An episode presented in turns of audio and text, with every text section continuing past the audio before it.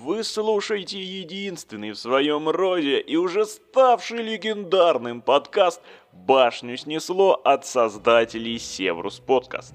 «Башню снесло» — это подкаст, где давний любитель бронетехники и фанат истории рассказывает о необычных, интересных, малоизвестных, экспериментальных и культовых танках периода двух мировых войн у микрофона ведущий подкаста Руслан Травкин, позывной Винаториан. Продолжаем разговор о самых фантастических ранних танках Российской империи. Сегодня у нас небольшой детектив.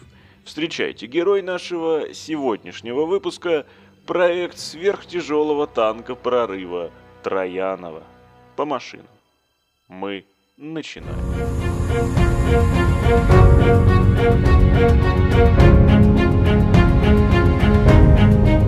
Стоит сразу начать с кульминации. Дело в том, что Лев Сергеевич Троянов известен миру как автор таких легендарных машин, как ИС-1 и ИС-2.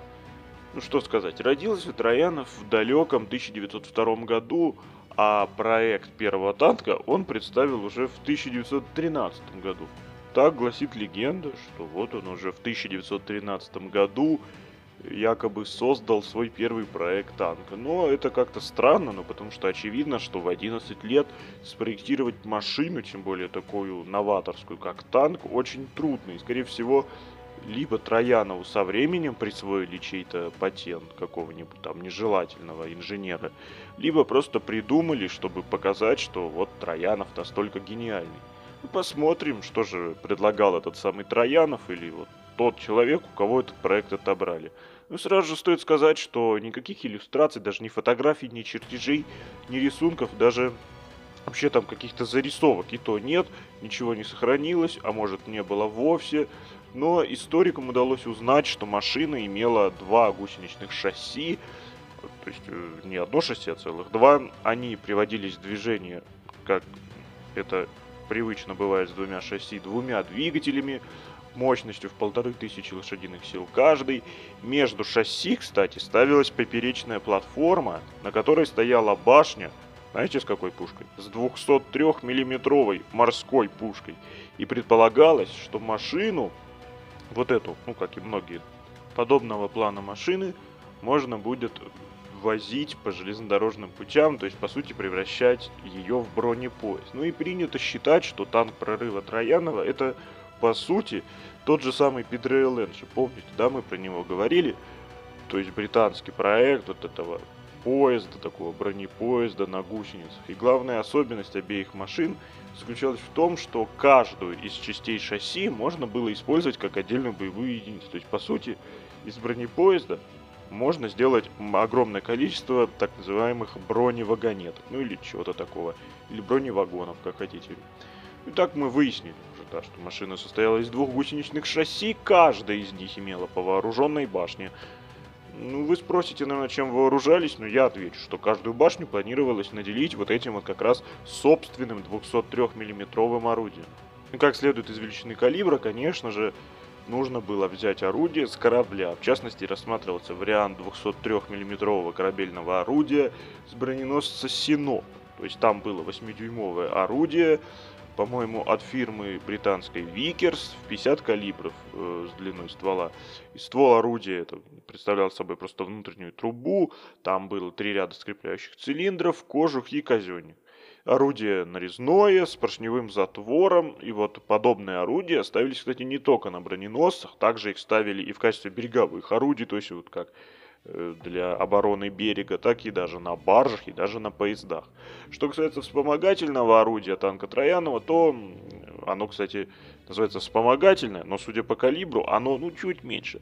Там то есть, есть 203 мм основная пушка, а дополнительная пушка вспомогательная 152 мм. Такая гаубица, да, в помощь.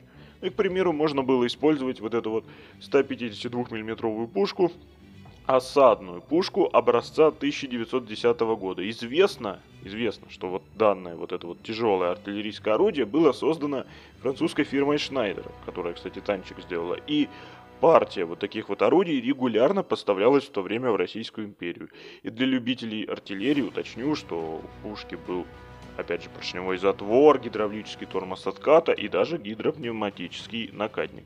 В движение танк Троянова следовало приводить, как мы уже сказали, правому двигателю на полторы тысячи лошадиных сил. И, что интересно, два таких двигателя должны были обеспечить машине ну просто прекрасную скорость передвижения. И, к сожалению, проект не приняли в Техническом комитете Российской империи. Причина все та же.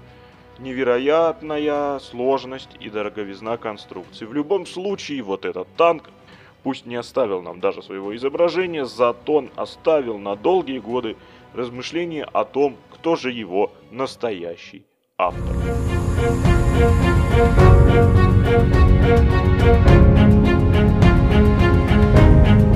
Ну что же, а на сегодня все. Хотите узнать про бронетехнику двух мировых войн еще больше? Подписывайтесь на наш подкаст «Башню снесло» от Севрус Подкаст на всех доступных вам подкаст-платформах. Особое внимание уделите Яндекс Музыке и ВКонтакте подкасты. Кроме того, не забудьте поставить лайк этому выпуску, а также подписаться на официальную страничку нашего подкаста Севрус Подкаст в Инстаграм и ВКонтакте. Вы легко ее найдете, чтобы точно не пропустить ничего интересного. В частности, там вам будут доступны эксклюзивные чертежи и фотографии танков, принявших участие в наших выпусках, а также фотографии и биографии их создателей. наконец, если вам очень нравится то, что мы делаем, то опять же в группе ВКонтакте Севрус Подкаст через специальный виджет «Помочь подкасту» вы можете поддержать наш подкаст материально. А у нас для вас еще много всего интересного. Ну что же, Севрус Подкаст. Спасибо.